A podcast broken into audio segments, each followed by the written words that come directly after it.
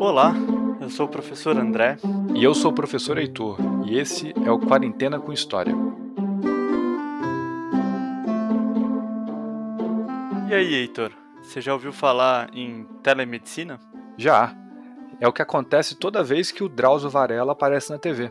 Não, rapaz. Telemedicina é quando uma consulta médica acontece por teleconferência, usando aplicativos como Skype, Zoom, WhatsApp.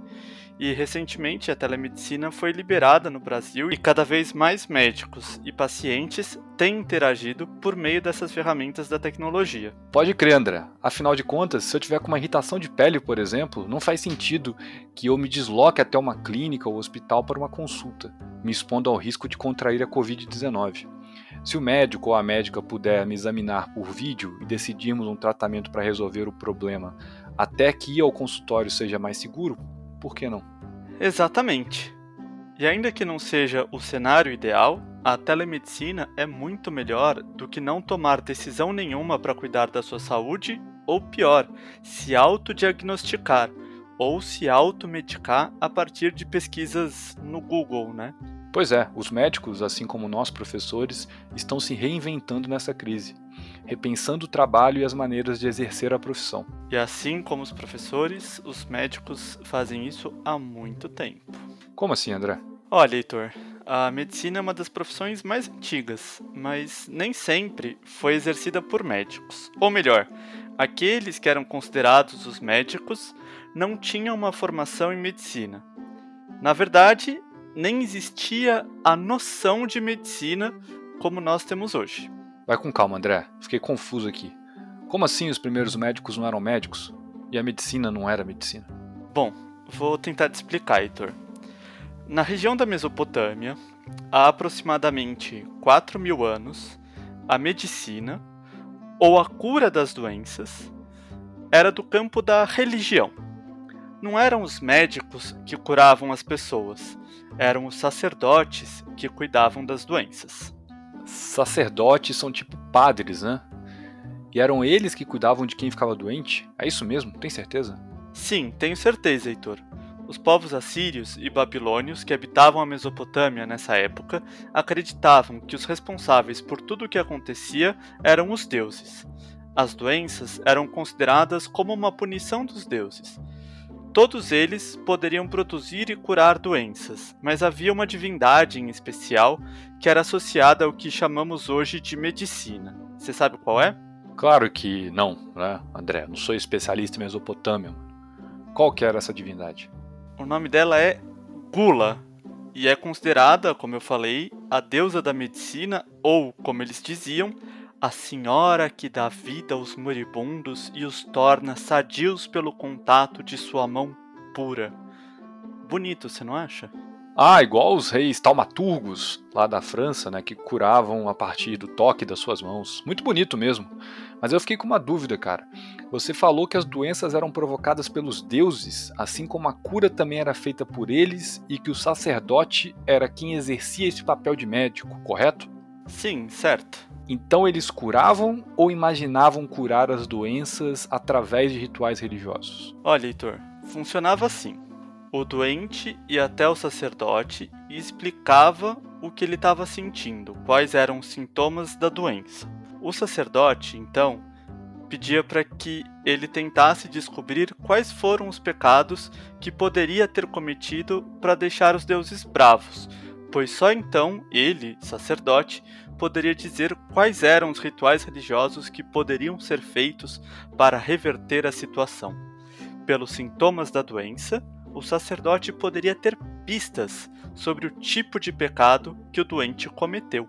A causa das doenças poderiam ser uma ofensa a algum deus, ou poderia ser um crime que a pessoa cometeu, ou algum ato de impureza, como por exemplo pisar na água suja ou olhar para uma pessoa que não lavou as mãos. Você está dizendo que olhar para uma pessoa que não lavou as mãos poderia ser a causa de uma doença? Tem certeza que você não está inventando isso? Eu não estou inventando nada, Heitor. É isso mesmo. É a maneira como se explicavam as doenças na Mesopotâmia, como eu falei, há 4 mil anos. Tá bom, tá bom, mas é porque é difícil de acreditar, né? E como essas doenças causadas por olhar para quem não lavou a mão eram curadas? Bom, poderiam ser curadas de muitas formas. O remédio dependia da doença. Poderiam ser feitas oferendas aos deuses, oferecia-se comida como pão, aves, carnes, leite ou mel. Poderiam ser feitos sacrifícios de animais, e nesse caso, o animal iria substituir o doente. Então, se ele desse aos deuses o coração do animal, era como se fosse o seu próprio coração. Se desse o sangue do animal, era como se fosse seu próprio sangue. Além disso, poderiam ser usados remédios especiais, no caso de a doença ter como a causa a presença de algum demônio no corpo. Tipo no filme o Exorcista? Uh, não exatamente. Uh, no filme havia o papel do exorcista, né, que vai até a pessoa possuída e reza para que o diabo saia do corpo.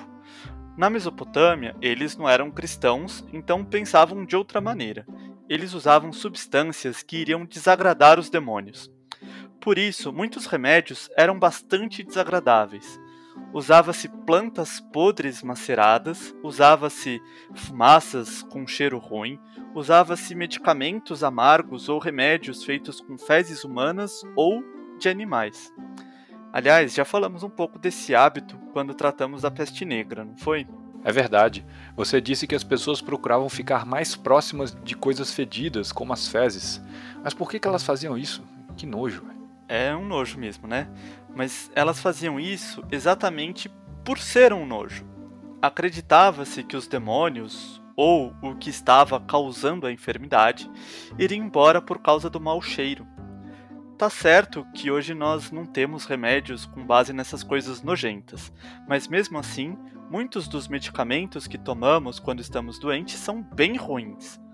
Ninguém gosta de ficar doente e nem de ter que tomar esses remédios. Então, a melhor coisa é se cuidar para permanecer saudável. Na Mesopotâmia, ficar saudável era ficar de bem com os deuses. E vem cá, André, durante toda a antiguidade, as doenças foram consideradas como ações de demônios ou desagrados aos deuses?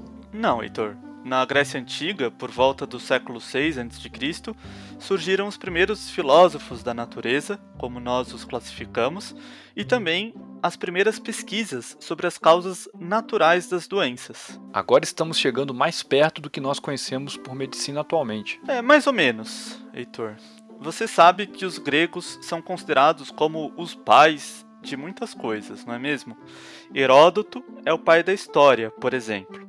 E você sabe quem é o pai da medicina? Sei sim, é Hipócrates, não é? É sim, ele mesmo. O Hipócrates viveu por volta do ano 400 a.C., ou seja, final do século V a.C. e início do século IV a.C. Ele é considerado pai da medicina porque foi um dos primeiros a estudar as causas naturais das doenças. Ele deixou de lado a explicação religiosa e passou a investigar as causas reais das enfermidades das pessoas. Hoje temos acesso às chamadas obras hipocráticas, que são obras atribuídas a Hipócrates, mas que não necessariamente foram escritas por ele, como assim obras de Hipócrates que não foram escritas por Hipócrates? Pois é. São obras atribuídas, ou seja, não temos certeza quem as escreveu, mas dizemos que são de Hipócrates ou de pessoas que foram alunas dele. Muitos dos textos que compõem essas obras se contradizem, o que indica que foram escritos por pessoas diferentes em diferentes épocas. De qualquer forma, Nessas obras estão presentes os princípios da medicina hipocrática, que, como eu já disse, procurava as causas naturais das doenças. E você pode nos explicar um pouco como era essa medicina hipocrática? Bom, eu vou tentar. Hipócrates desenvolveu a teoria de que o corpo humano é composto por um certo número de líquidos, que são os humores. Calma aí, André, mas humor não é um estado de espírito? Do tipo, tô feliz, tô triste, pessoa bem-humorada ou mal-humorada? É isso mesmo, Heitor. E isso tem a ver com a medicina desenvolvida por Hipócrates. A palavra humor, em português, vem do latim humudus, que deu origem ao nosso úmido. O radical de humudus, um, aparece em humore, que em latim significa suco, bebida ou líquido corporal. Os nossos humores, no sentido de estado de espírito, como você falou, feliz, triste, etc., vem daí. Acreditava-se que uma pessoa bem-humorada tinha bons líquidos corporais. Uau, mano, não sabia disso. Pois é, Heitor. Continuando. Hipócrates disse que no corpo humano haviam quatro líquidos: sangue, fleuma, bilis amarela e a bilis negra, essa última responsável pela melancolia, depressão e coisas do tipo. A doença era causada pelo desequilíbrio desses líquidos. Para Hipócrates, as doenças eram causadas principalmente pela má alimentação. Cara, esses antigos eram meio malucos. Mas eu tô gostando. Todas as doenças eram causadas pela alimentação. É, não fale assim dos antigos, Heitor, eu, eu gosto deles. Mas vamos lá. Vale ressaltar que eles não tinham os mesmos conhecimentos que temos hoje, não é mesmo? Tá bom, é verdade, vai, você tem razão. E como as pessoas poderiam ser curadas das doenças para os antigos? Boa pergunta, meu caro. Se a doença era causada pela alimentação que provocava o desequilíbrio dos líquidos corporais ou dos humores, era preciso então colocar tudo em equilíbrio novamente. A principal medida era expelir, colocar para fora o que estava em excesso. Os remédios então provocavam vômitos ou eram diuréticos, que estimulam a urina, ou laxantes, que estimulam as fezes. Também poderiam ser feitas sangrias. Fazia-se um corte no corpo para que sangrasse bastante, de forma a colocar o excesso de humor para fora. A lógica era que o remédio deveria anular o efeito da doença, ou seja, seria o seu contrário. Que loucura, André. Mas agora eu vou invocar a deusa Gula que você mencionou e te contar a história do médico mais improvável do mundo. Antes dessa pessoa, ninguém nunca imaginaria que pessoas assim poderiam ser médicas. Sério? O que essa pessoa tinha para ser tão improvável que ela virasse médica? Ela tinha um probleminha para aquela época. Ela era uma mulher. Sério? Seríssimo. Eu tô falando de Elizabeth Blackwell, a terceira filha de uma família de nove irmãos. Liz Blackwell nasceu na Inglaterra em 1821, mas ainda criança se mudou com a família para os Estados Unidos. Sua família era bem diferente das famílias daquela época. Seu pai, Samuel Blackwell, se recusava a aplicar castigos físicos nos seus filhos, algo muito comum naquela época. Caramba! Não bater nos filhos fazia dele quase um revolucionário, hein? Pois é. Aliás, Samuel Blackwell se engajou na luta pela abolição da escravidão nos Estados Unidos quando chegou naquele país.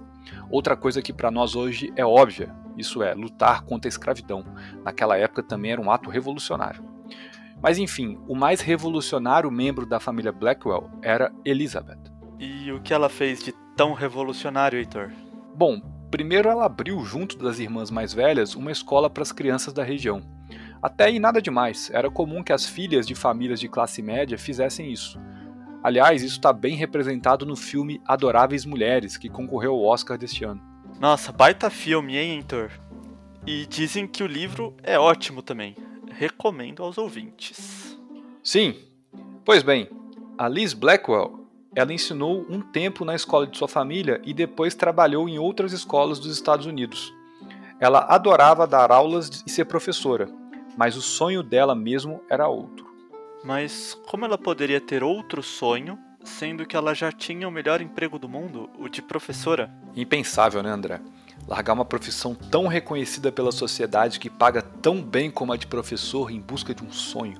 Né? Ainda mais sendo uma mulher no interior dos Estados Unidos no século XIX. É, mas enfim, o sonho dela era ser médica. Para isso, ela juntou dinheiro para ir para a faculdade de medicina. Mas como você deve imaginar, André, não é algo nada barato. Nem barato e nem permitido, imagino. Naquela época, não era permitido que mulheres fossem à faculdade. Você falou bem, André. Não é que era proibido pela lei ou algo assim, mas não era permitido. Pais, maridos ou irmãos jamais deixariam as mulheres de suas famílias estudarem para exercerem uma profissão como medicina. Enquanto elas ficassem como professoras de crianças, tudo bem, mas medicina, isso não era coisa de mulher. diziam os homens.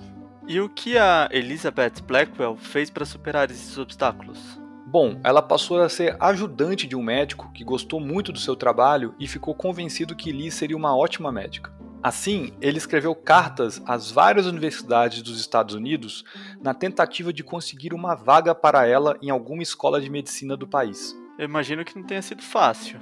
E não foi mesmo, André. Liz Blackwell foi recusada por nada menos que 10 universidades. Eita! E pensar que muita gente fica triste se não passar no primeiro vestibular? Exatamente. Ela é um símbolo de luta, de resistência e de resiliência. Mas diz então, Heitor, em que momento ela se torna médica? Bom, obviamente Liz Blackwell não desistiu. Mesmo sem poder entrar na faculdade de medicina, ela tomava aulas particulares de anatomia com alguns médicos que aceitavam ensiná-la de maneira privada e em segredo. Lembre-se que era um escândalo para a época o fato de uma mulher ver, mesmo que em desenhos, corpos masculinos nus. Até que um dia, em 1847, seu pedido de ingresso não foi negado por uma faculdade, a Geneva Medical College, em Nova York. Uau, então ela finalmente foi aceita. Ainda não, André. Veja bem, eu disse que ela não foi negada. O reitor da faculdade e os professores de lá, que eram quem tomavam a decisão se um candidato iria ingressar ou não na faculdade, não conseguiram chegar a um acordo sobre a candidatura de Liz Blackwell. Então, eles decidiram levar o pedido da jovem de 26 anos à votação. Seriam os cerca de 150 estudantes da Geneva Medical College que decidiriam se eles teriam uma colega mulher ou não. E vem cá, qual foi o resultado? O resultado foi unânime.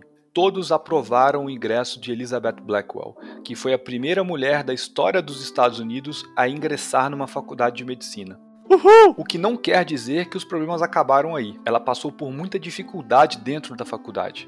Por ser mulher, ela é considerada menos inteligente ou menos capaz que seus colegas homens, mesmo tendo boas notas e se mostrando extremamente competente. Lembremos que ela já havia trabalhado em consultórios médicos antes e já vinha estudando por conta própria. Eu nem posso imaginar todas as dificuldades que ela teve que superar apenas para realizar seu sonho o de ajudar outras pessoas. Exatamente, André. Depois de formada, ela não conseguia emprego em nenhum hospital. Os que a aceitaram a contrataram como uma parteira, não como uma médica, o que a aproximou da saúde das mulheres e das crianças. Mas o seu sonho mesmo era ser cirurgiã. Só que, tratando doenças oftalmológicas infantis, ela contraiu uma infecção que fez com que ela perdesse a visão de um dos seus olhos, destruindo assim o seu sonho. Mas então, Heitor, a Elizabeth Blackwell se aposentou depois disso? Claro que não. Você acha que só porque ela perdeu um olho ela iria se aposentar depois de ter lutado tanto? Ela se tornou ainda mais ativa na luta das mulheres para exercer a medicina, tanto nos Estados Unidos, onde viveu, quanto na Grã-Bretanha, onde nasceu, influenciando muitas outras mulheres a seguirem seus passos dos dois lados do Oceano Atlântico. Inclusive, uma de suas irmãs, Emily, foi a terceira mulher da história dos Estados Unidos a se formar em medicina, seguindo a sua irmã mais velha. As irmãs Blackwell e suas companheiras foram fundamentais na saúde da mulher, em áreas como ginecologia, obstetrícia e pediatria. Imagina que bizarro deveria ser, André, ser uma mulher e ter o seu corpo estudado e examinado apenas por homens, mesmo porque os homens estudavam o corpo da mulher a partir do seu ponto de vista. Muitos livros de medicina escritos por médicos homens na primeira metade do século XX ainda continham informações equivocadas sobre a saúde e anatomia da mulher. Eu nem sou capaz de imaginar o tamanho do choque das primeiras médicas ao pegarem os livros de medicina e perceberem que eles estavam errados. E realmente não fazia sentido apenas homens serem médicos e pior, apenas homens tratarem das mulheres, já que as mulheres são muito mais preparadas e indicadas para pesquisar e prescrever tratamentos sobre condições fisiológicas que as atingem. Ainda bem que, graças à luta de Elizabeth Blackwell e tantas outras mulheres, hoje nós temos várias profissionais de saúde na linha de frente do combate ao Covid-19 e tantas outras doenças. Pois é, Heitor. E você sabia que no Brasil, o grupo de cientistas que decifrou o DNA do coronavírus era composto por mulheres? Eu tenho certeza que muitas das nossas ouvintes também devem ter esse sonho, estudar medicina para ajudar as pessoas.